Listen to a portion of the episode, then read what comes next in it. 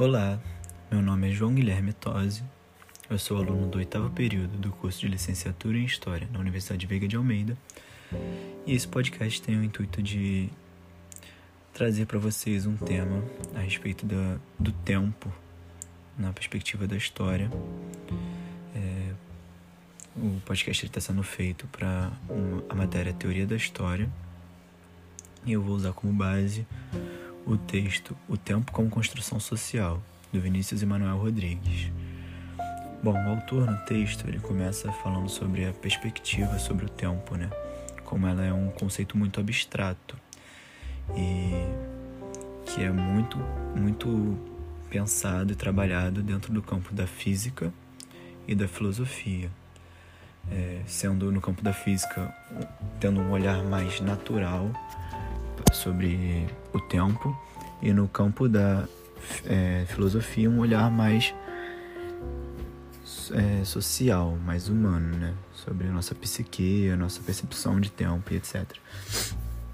Mas ele pensa, o autor, né? Ele pensa que o, o tempo é um campo interdisciplinar, ele não pode ser excluído de outros campos ele deve sim ser pensado no fator mais natural, trabalhado pela física, tanto quanto o fator mais é, social, mais humano, trabalhado pela filosofia. E um não pode excluir o outro, assim como não deve excluir outras ciências também que trabalham com o tempo de alguma forma, como a própria história.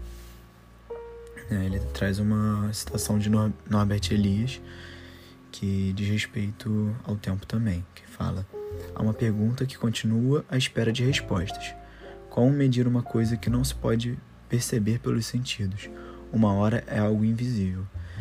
E é um pouco disso, né? A ideia de percepção do tempo como uma construção social, né? O tempo ele, ele é construído, a percepção de tempo ocidental, de horas, de meses, anos, etc. O nosso calendário ele é uma construção.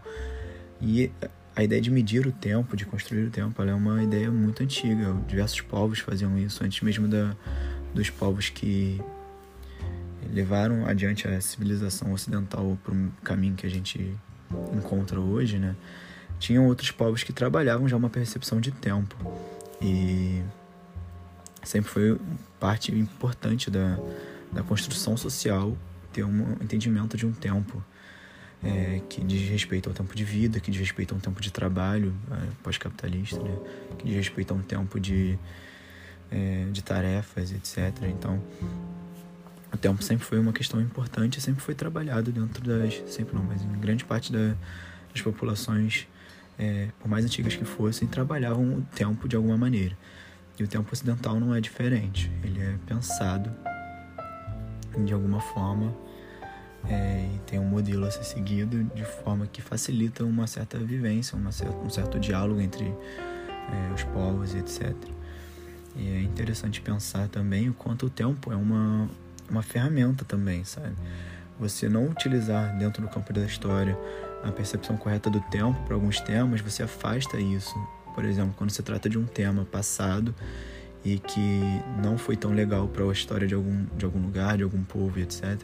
Quando você apaga um pouco essa percepção de tempo e fala apenas do ocorrido, você acaba deixando isso mais no passado. Você esquece que isso pode ser um, uma situação de um tempo bem presente até. E a gente pode usar isso como a questão do, do nazismo na, na Europa, é, do, dos fascismos, da ditadura no Brasil, é, da escravização né, dos povos africanos. São tratados como questões do passado, da história, e poucas vezes, dentro do estudo, é, dão um enfoque grande em relação ao tempo. E são situações e, e casos que ocorreram há muito pouco tempo, dentro de um prazo, é, de um período histórico. Né? Quando a gente pensa a história da humanidade, um prazo de 100 anos é muito pouca coisa.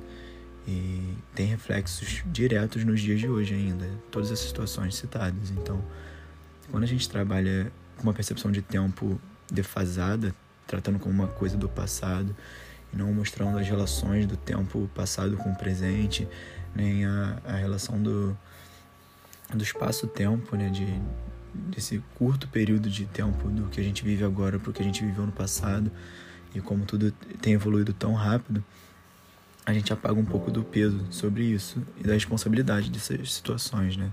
desses atos. Bom, eu concordo com o autor que tem que se pensar de uma maneira interdisciplinar a situação do tempo, a história, é, junto da filosofia, da física. Você não pode simplesmente é, trabalhar de forma excludente. Óbvio, como profissionais da área, cada profissional vai trabalhar com um aspecto, com uma, uma, um campo específico, né? Vai direcionar a sua linha de pesquisa, mas é importante que ele dialogue com as outras que também tratam o tempo de outras formas porque só assim a gente consegue ter um pensamento mais linear e, e aproximado da percepção de tempo real. Bom, é isso que eu tenho para trazer sobre o texto.